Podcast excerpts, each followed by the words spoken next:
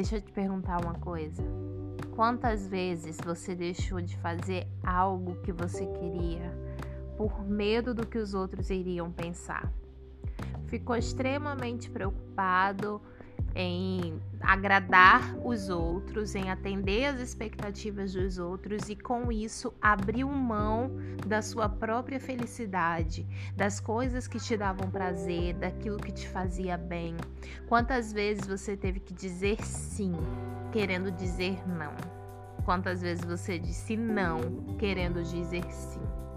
Às vezes, a vida nos pede uma resposta imediata e muitas vezes a gente prefere escolher aquilo que é melhor para o outro, abdicando daquilo que seria bom para a gente.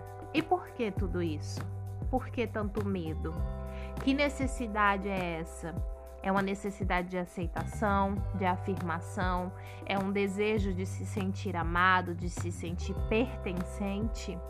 Mas enquanto você vive buscando essa aceitação, essa colocação nesse lugar, você vai se anulando e deixando de viver e de experienciar coisas incríveis na sua vida por causa do que os outros vão pensar.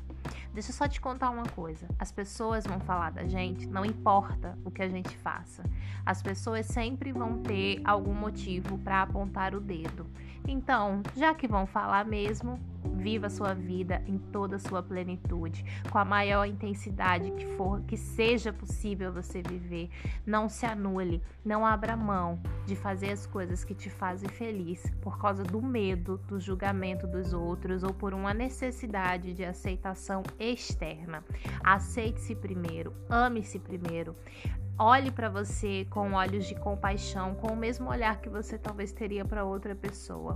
Olhe para você com esse mesmo olhar, com esse toque e permita-se ser feliz e viver intensamente.